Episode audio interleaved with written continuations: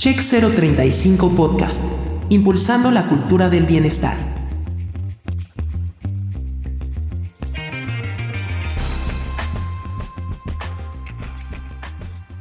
¿Qué tal? ¿Qué tal? Muy buen día. Se encuentren todos por acá. Nuevamente estamos en nuestro podcast de cultura organizacional INOM 035 y hoy, bueno, mi momento esperado desde el año pasado con la superingeniera Sandra Becerra. No saben, es bueno, todo un as en este mundo de la seguridad e higiene y hoy, por supuesto, en todo lo relacionado al proceso de implementación de NOM 035. Me encuentro muy contenta porque déjenme les comparto que Sandra y yo nos conocimos hace algunos cuantos años, más o menos como unos 20 en donde, bueno, compartimos justo un diplomado de seguridad e higiene en el trabajo y bueno, pues desde entonces hemos estado eh, en contacto, yo por supuesto aprendiendo de ella y con ella y, y bueno, pues aquí hoy la tenemos para eh, conversar y profundizar en nuestro tema. Principalmente le invité para que abordemos el tema de las guías, el ANOM 035 y la identificación de riesgos por factor psicosocial. Bienvenida, querida Sandra. Gracias, Rubí. Bueno, qué, qué halago con esta introducción. Eh, agradecerte a ti, a todo tu equipo de trabajo por esta invitación tan esperada para ambas, eh, bien lo dices este, desde el año pasado. ¡Lo eh, logramos! sí, exacto, hay que decirlo, lo logramos, solo era cuestión de tiempo. Y bueno, yo quiero agradecerte la invitación, agradecerte este espacio para poder compartir, como bien lo dices, es charlar sobre esta norma, que ha tenido este, mucho de qué hablar, eh, una norma que ya no es nueva, realmente ya no es nueva porque pues fue publicada en el 2018 y, y, ahora ya está dándole la segunda vuelta precisamente al cumplimiento de estas guías que vamos a hablar. Agradecerle también a tu equipo de trabajo por este esfuerzo para poder este, transmitir estas experiencias, esta charla a todas las personas que nos escuchan. Gracias, amiga. Nosotros encantados. Pues déjenles presento aún más, con más detalle, quién es Sandra Becerra. Ella es gestor, agente capacitador en materia de seguridad y medio ambiente y además protección civil. También es ingeniera química de profesión y bueno, tiene más de 20 años de experiencia y trayectoria en el mundo de la seguridad e higiene. Todo una, una, una sensei y una superstar uh, ¿no? De, eh, del mundo de la seguridad. Así es que bueno, pues empecemos, querida Sandra. Empecemos. Adelante. Yo soy materia dispuesta. Perfecto. Bueno, como lo hemos estado conversando en diferentes episodios, ya hemos dicho que, bueno, NOM 035 lo que busca es identificar, analizar y prevenir los factores de riesgo psicosociales, así como también promover el entorno organizacional favorable. Hoy nos centraremos en el identificar y analizar los factores de riesgo psicosociales. Y entonces, ahora sí, Sandra, ¿qué significa identificar los factores de riesgo psicosociales? Mira, yo empezaría con un tema de conocer qué es una guía, ¿no? Y, una guía, pues es un documento que nos va a establecer lineamientos, que nos va a establecer recomendaciones y sugerencias para orientarnos sobre algo muy específico. Entonces, identificar factores de riesgo psicosociales es basarnos en una guía. ¿Y quién es esta guía? Pues la norma 35 de la Secretaría del Trabajo y Previsión Social, que fue publicada en el Diario Oficial eh, de la Federación en el 2018.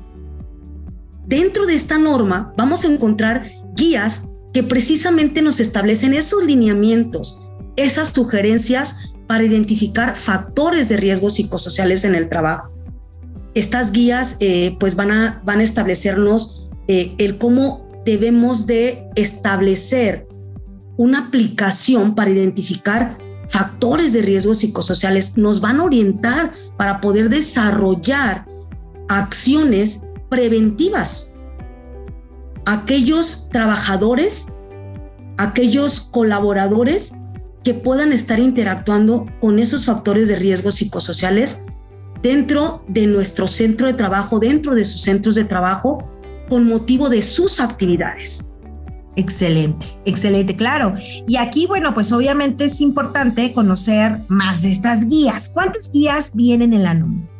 La norma nos maneja cinco, cinco guías de referencia. Claro, de esas cinco guías, dos muy en específico nos van a ayudar, establecen lineamientos, sugerencias para identificar factores de riesgo psicosociales. Pero a tu pregunta, son cinco guías. Estos lineamientos, estas recomendaciones que nos dice la norma para poder identificar factores de riesgo psicosociales, cómo hacer una política de prevención de riesgos, cómo identificar aquellos trabajadores que tuvieron o presenciaron un acontecimiento traumático severo. Y una guía que es muy referente a datos personales de los trabajadores. Perfecto. Pues ahora sí que andemos en cada una de ellas. ¿Cuál es la guía 1, Sandra? La guía 1 es la guía que nos va a ayudar a identificar a los trabajadores que fueron sujetos a acontecimientos traumáticos severos. Pero fíjate, Rubí, que yo aquí quiero hacer un énfasis de definición que la misma norma nos dice que es un acontecimiento traumático severo para que nosotros sepamos cuál va a ser la línea de esta, de esta guía. La norma 35, en su apartado 4, define específicamente en el 4.1 que un acontecimiento traumático severo es aquel experimentado durante o con motivo de trabajo y que se caracteriza por la ocurrencia de la presencia de un peligro que va a afectar la integridad física de un trabajador o de varios trabajadores. Y que esto se presenta justo de, forma, o sea, es eh, acontecimiento, o sea, sucedió, no, no es algo que estuvo eh, planeado. planeado, sino que surgió, ¿no? Eh, ya sea un accidente, lo que sucedió ahora en septiembre, por ejemplo, ¿no? O sea, no se esperaba realmente este temblor, ¿no? Pero sin embargo, eso se puede considerar un acontecimiento traumático severo. Así es, y, que, y que se va a acotar, exacto, y que se va a acotar si, si alguien presenció ese sismo y alguien se alteró, sintió un, eh, que se alteró su integridad física o sufrió un daño, está dentro del centro de trabajo y entonces es cuando esta guía de identificación a los trabajadores que fueron sujetos a ese acontecimiento hay que aplicársela. Claro. Entonces, pero también hay otras experiencias, ¿no? ¿Qué, otras experiencias, por ejemplo, pueden ser consideradas como, como ATS? Pues cuando ocurre, por ejemplo, un accidente con motivo de sus actividades, una mala operación en, una máquina, en un equipo, o que esa máquina o que ese equipo no tenga las medidas preventivas como barrera de protección para que el trabajador no se acerque a ese riesgo. Eh, otro ejemplo pudiera ser una explosión, eh, pudiera ser este, que dentro del centro de trabajo no se cumplan con medidas preventivas, por ejemplo, para el manejo de sustancias químicas, por ejemplo, escaleras que, que deben de, cumplir con eh, ciertas especificaciones en sus huellas, en, en el peralte, pisos que deben de estar parejos, también hay, en, esos, en esos aspectos puede ocurrir un acontecimiento traumático severo. Sí, y también, por ejemplo, otros, ¿no? Que pudieran ser, no sé, que el asalto, que, que un, tristemente un secuestro. Yo recuerdo hace muchos años, cuando yo trabajaba en el banco, que al lado de mi sucursal hubo un asalto, no en mi sucursal. Sin embargo, cuando empiezan con la balacera, no, bueno, era un estrés, porque además rompieron el cristal de la sucursal en donde estábamos nosotros y por supuesto que se metió a esconderse uno de los ladrones. Al final lo sometieron en mi sucursal. O sea, no nos robaron a nosotros, pero todo el evento, ¿sabes? Fue eh, justo pues alrededor de donde estábamos. Quiero decirte, o sea, la cantidad de, síntomas que tuvimos de ansiedad, de estrés, de insomnio. A una compañera le dio una gastritis de aquella, a otra le dio una jaqueca de aquella, o sea, de aquellas, ¿no? O sea, sí fue algo que no nos pasó a nosotros, digamos, el asalto directamente, no nos golpearon a nosotros, a nosotros no nos, eh, ¿cómo se dice? Nos dispararon, pero el acontecimiento provocó una serie de efectos, ¿no? Eh, que no fueron atendidos, por supuesto. Sí, que en realidad que en realidad, o sea, sucedió, no, sino bien dentro de las actividades del banco, pero sí en las colindancias, ¿no? Y al final de cuentas, ese, ese asalto eh, eh, con esa violencia, pues llegó a trascender a, a, los trabajadores del banco, ¿no? Como lo comentan. Sí, también pudiera ser otros acontecimientos como secuestros, pero aquí comentar que todo tiene que estar asociado al trabajo, ¿no? Al centro de trabajo. Exacto, asociado con el trabajo, porque si al trabajador lo asaltan, por ejemplo, lo asaltan de su casa al, al centro de trabajo, esa parte, sí, pues obviamente va a generar un trauma a la persona, ¿bien? Pero no asociado con el trabajo. Pero te pongo otro, otro ejemplo. Si ese asalto ocurre en la prestación del transporte de personal de la empresa, y ahí los asaltan, ahí los secuestran o ahí hay un homicidio, eso sí está asociado con el trabajo, porque es bueno que lo el transporte. Bien. Sí, claro. Sí, no, excelente. Gracias por los ejemplos. Sí, claro, digo, la verdad es que hay todavía eh, confusión. Incluso eh, muchas empresas quieren implementar la guía 1, aunque no hayan tenido un acontecimiento traumático severo hoy en el 2022. 23, ya estamos en el 23. Hoy la No, pero sí, efectivamente, qué bueno que lo clarificas. Muy bien. La guía 2, ¿de qué trata, Sam? La guía 2 es una guía que va a identificar y analizar los factores de riesgo psicosociales. ¿Qué va a identificar si un centro de trabajo, sus trabajadores aplican siete factores de riesgo psicosociales? Condiciones de ambiente de trabajo, cargas de trabajo, falta de control, jornadas de trabajo, rotación de turnos, interferencia en relación trabajo-familia, liderazgo negativo y la violencia laboral. Estos siete factores los va a identificar la guía 2 ¿De qué forma los va a identificar? Analizando a los trabajadores, contestando, obviamente, la guía bajo este, lo que ellos perciban, si están interactuando con estos factores. Esta guía, además, tiene un acotamiento porque solo le va a aplicar a los centros de trabajo que tengan entre 16 y 50 trabajadores. O sea, si tú tienes un centro de trabajo con 15 trabajadores, no te aplica esta guía pero tienes 16 y menos de 50, aplicas esta guía.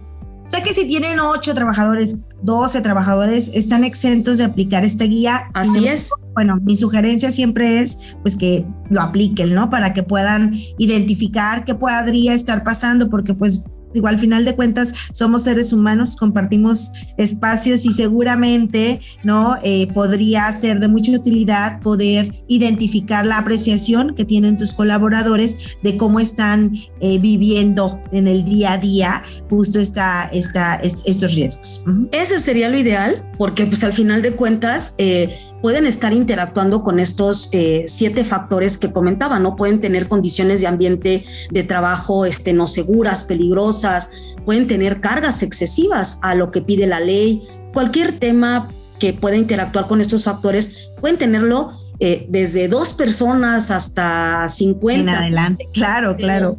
En realidad las normas, y bien lo dicen, es una guía, una guía para que eh, los centros de trabajo puedan prevenir, prevenir una, una lesión, cuidar la integridad de sus colaboradores. Entonces, no está mal la recomendación que aunque no te aplique este deber de la guía 2 a los centros de trabajo con menos de, de 16 trabajadores, es ideal para ir más allá del contexto preventivo.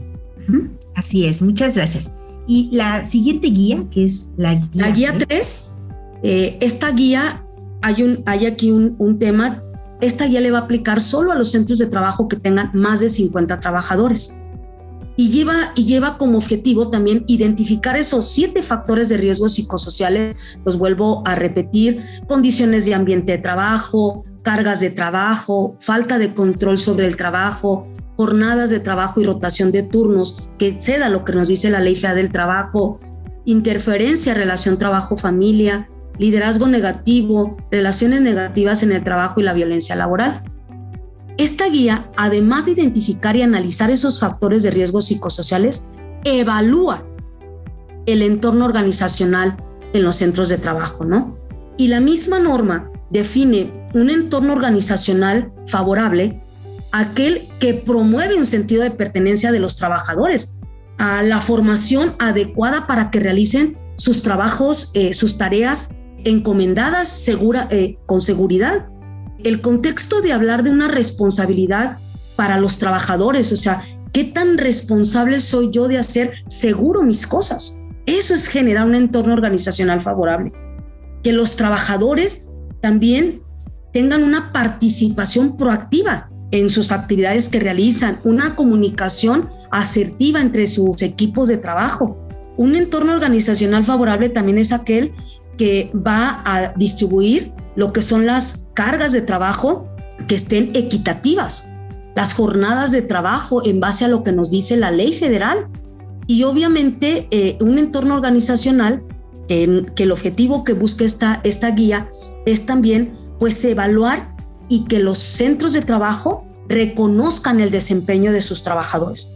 Si nosotros consideramos estos conceptos de promover el sentido de pertenencia, de reconocer el desempeño, estos temas que, mencionaba, respetar las jornadas de trabajo, vamos a lograr un entorno organizacional. Pero lo más favorable está en la comunicación, en la equidad de las responsabilidades, ¿no? Y bueno, esta guía que le va a aplicar, lo decía, a los centros de trabajo con más de 50 trabajadores. O sea, un, centro de trabajo que tenga 50 trabajadores le aplica esta guía. Ya, ya le aplica, ¿no? Y, también, bueno, también existe la opción de tomar una muestra. ¿En qué casos puedes tomar una muestra? Eh, en este caso, cuando se toma una muestra, eh, de hecho la misma guía nos da una ecuación, ¿sí? Esta ecuación es de, lo va a decidir la organización cómo aplicarla.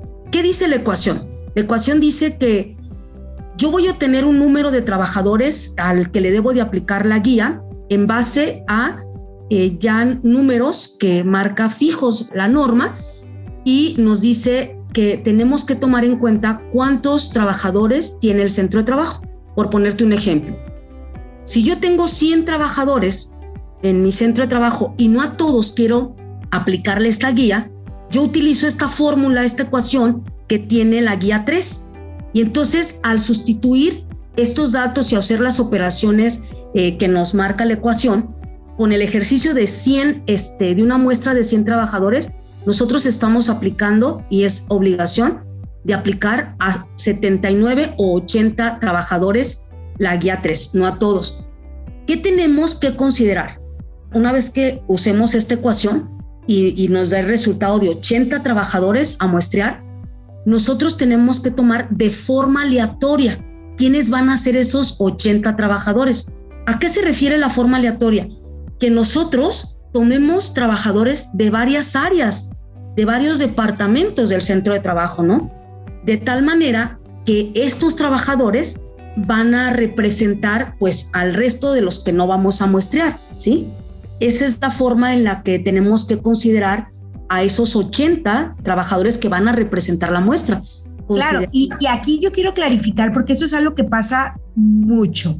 Eh, nosotros estamos teniendo también encuentros con nuestros clientes y acercamos nuestras herramientas, nuestras plataformas para todo el proceso de implementación. Algunos creen que la muestra es el número de personas a las que tienen que implementar las medidas y las acciones de, la, de NOM 035. Y entonces eso es erróneo. Para lo único lo que tú vas a tomar una muestra es para identificar los riesgos con la guía 3, pero la implementación de tus medidas, de las acciones para tus medidas, debe ser para el 100% del personal. No importa si es operativo, si es administrativo, si es creativo, si está en el espacio. O sea, lo que importa, ¿sabes? Es que tú tengas la atención al 100% de tu plantilla. O sea, es una muestra que va a representar al resto de los trabajadores que obviamente hay que considerar como lo comentamos, eh, los puestos de trabajo, las áreas de trabajo o los departamentos. También hay que considerar no solo seleccionar hombres, sino también considerar eh, mujeres, ¿no? Si es que estos este, géneros están dentro del centro de trabajo. Pero esto es solo una muestra para no aplicar 100 cuestionarios, solo 80, ¿no? O sea, como no rastrear el lápiz, sino evaluar otras 20 más, ¿no? Pero efectivamente, Rubiesa, como tú lo dices, o sea, estos 80 considerando cómo se van a distribuir la selección de estas personas, el plan de trabajo le va a aplicar a todos, o sea, a los otros 20. Claro que así es, así es. Y, esto quiero hacer mucho énfasis porque nos pasa constantemente. Si tienen mil empleados y la muestra sale en cientos, ¿no? Dicen, ah, pues solamente a ellos les vamos a implementar. No, no, no, el momento.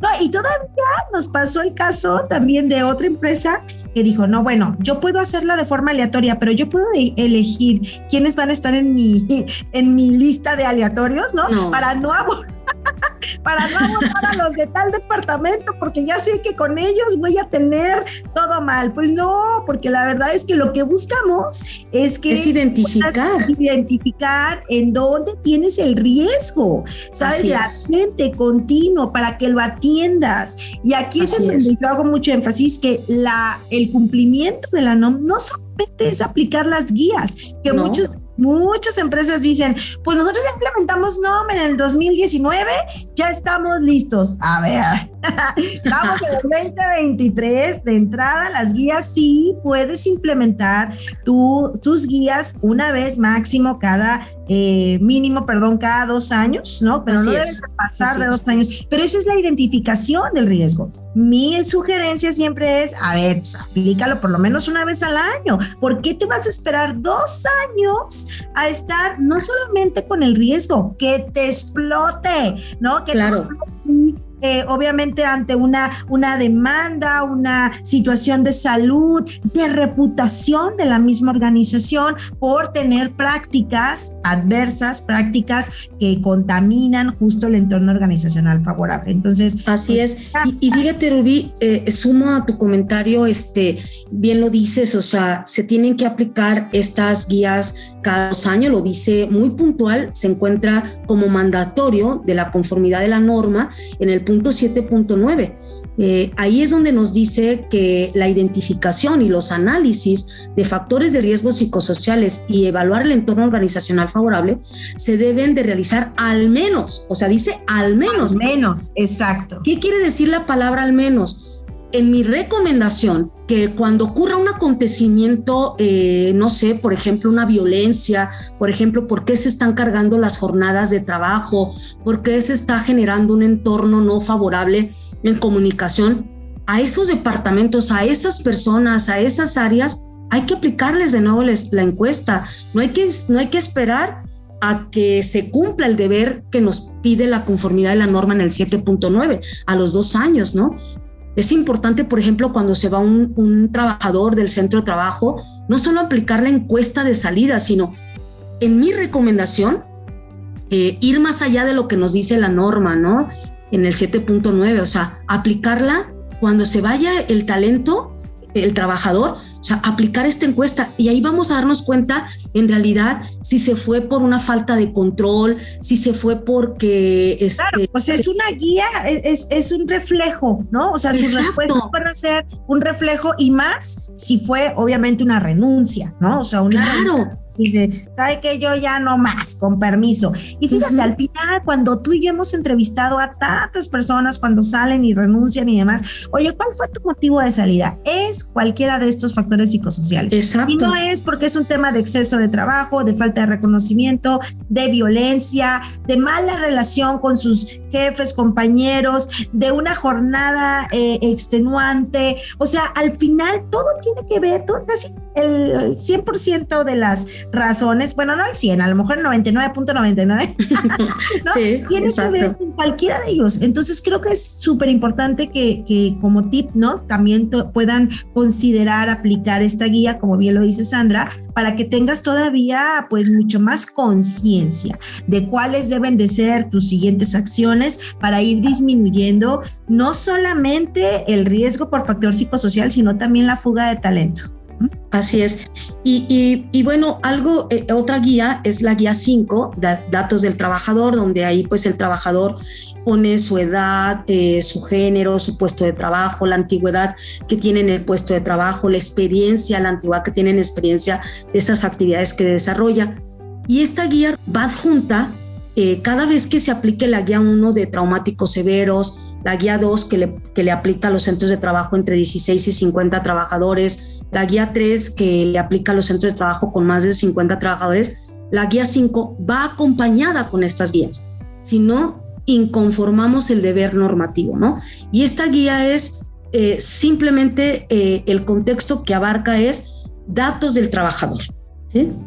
Sí, los demográficos, ¿no? Que nos va, que incluso te sirven de apoyo, por ejemplo, si te vas a apoyar de una herramienta digital para hacer em, el registro de las respuestas a estas guías y el, ahora sí que la generación de resultados, pues el análisis te va a permitir con estos datos hacerlo mucho, va a ser mucho más profundo, va a ser mucho más, más detallado, porque vas a poder identificar las mujeres de tal edad, de tal turno, de tal puesto, de tal nivel de estudios, o sea, vas a poder tener un análisis eh, mucho más detallado y tus estrategias, que ya lo veremos en otro, en otro episodio, eh, tus estrategias, tu diseño, tu plan podrá estar muy encaminado justo eh, centrado en la persona, o sea, en lo que está viviendo ese perfil, ¿no? En particular.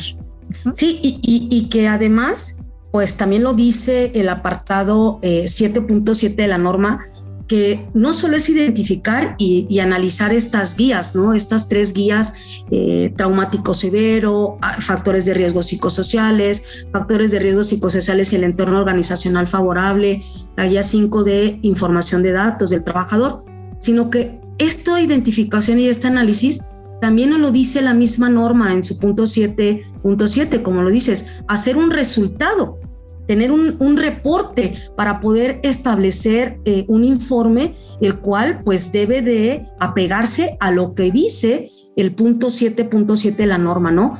Que el objetivo principal también lo dice es que debemos de eh, comunicarle a los trabajadores los resultados. Ah, muy importante. Y, y, y, cómo, y cómo lo dice muy claro, el resultado de la identificación y el análisis de los factores de riesgo psicosociales y la evaluación de, entorno organizacional deberá estar disponible a la consulta a los trabajadores. Es que mira, esto, esto es, tiene toda la lógica y sentido. O sea, para mí, NOM 035 es una norma enfocada a gestión de cultura, ¿no? De prácticas. Y la cultura, la cultura se hace a partir de qué? De las conductas. ¿Quiénes tienen la conducta? Los humanos. Por lo tanto, la cultura la hacemos las personas que estamos involucradas en ella y por supuesto que los resultados de estas guías, pues todos, todos tenemos que ver con ellos. Por lo tanto, todos tenemos que conocer nuestros riesgos y cómo contribuimos a que sigan eh, siendo riesgos o bien a disminuirlos, que eso es el foco, ¿no? Así es, así es. Y, última guía, ¿no? De las cinco,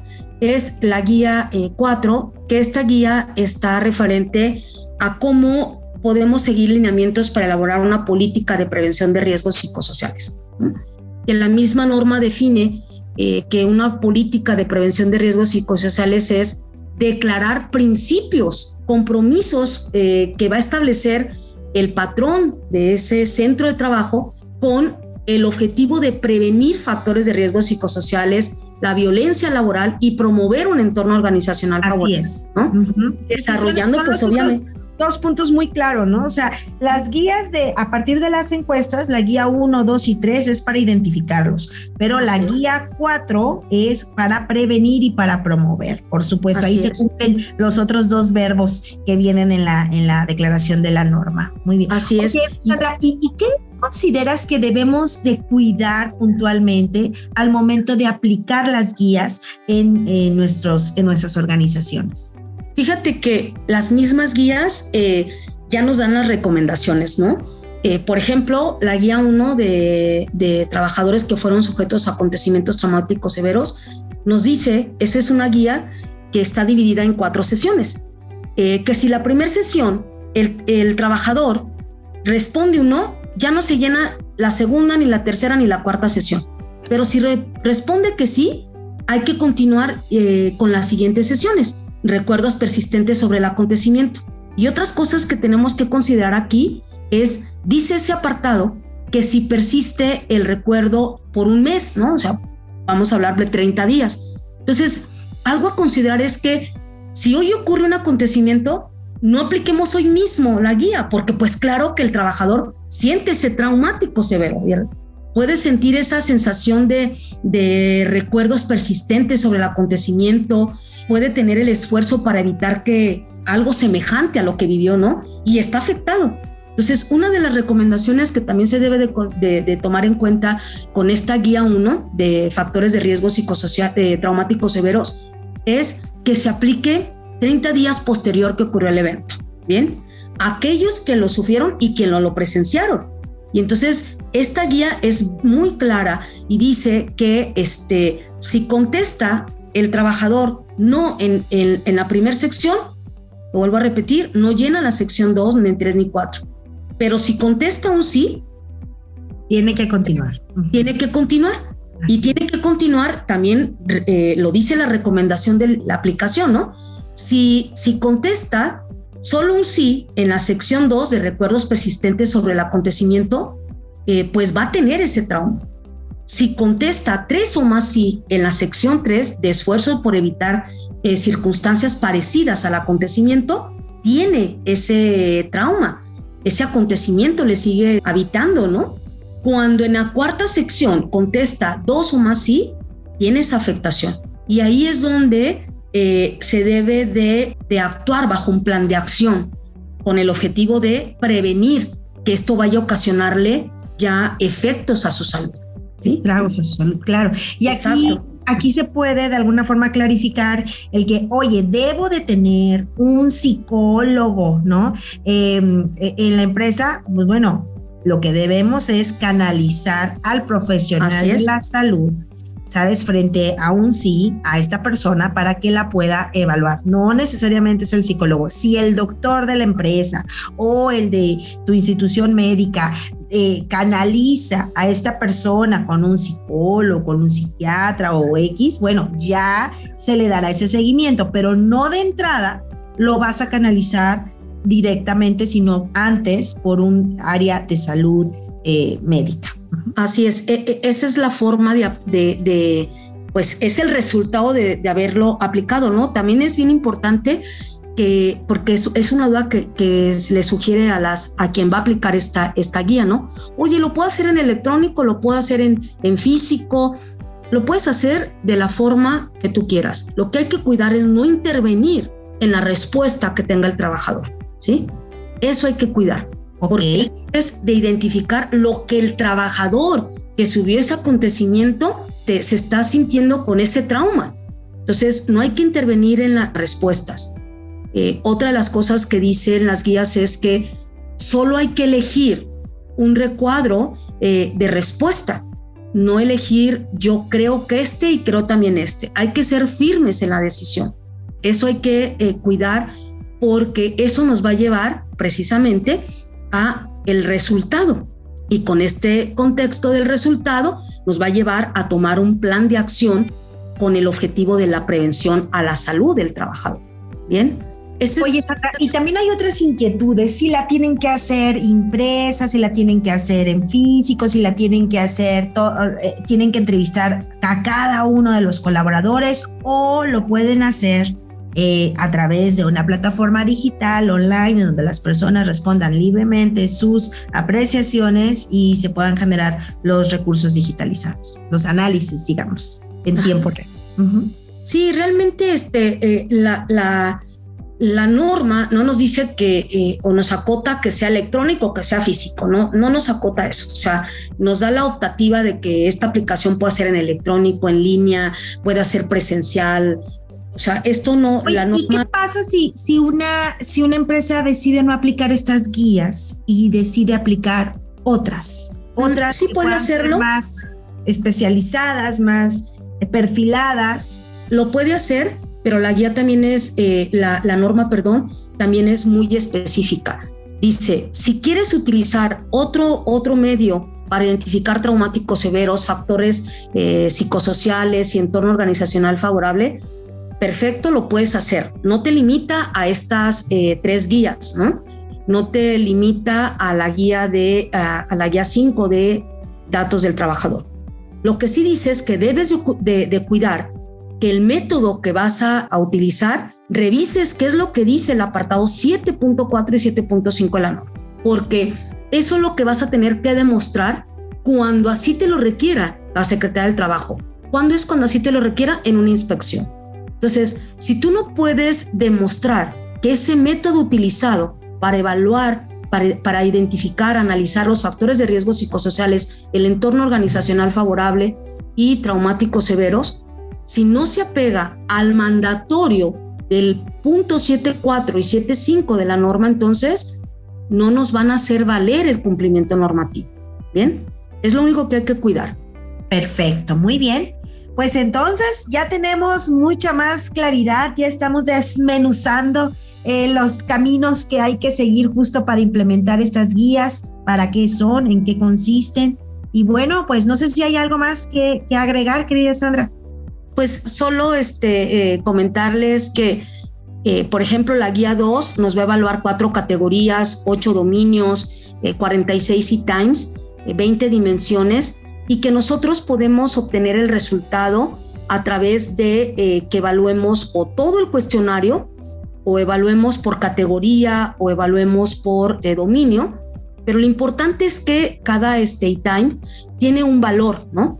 Entonces, ese valor al final lo que nos va a arrojar es una calificación, como digo, si deciden calificarlo todo el cuestionario, eh, pues nos va, nos va a dar una, una suma de eso que está contestando el, el trabajador y entonces, si en base a la suma, al dato total de esos 46 e-times, entonces nosotros vamos a ver si la estimación del riesgo es nulo, bajo, medio, alto o muy alto.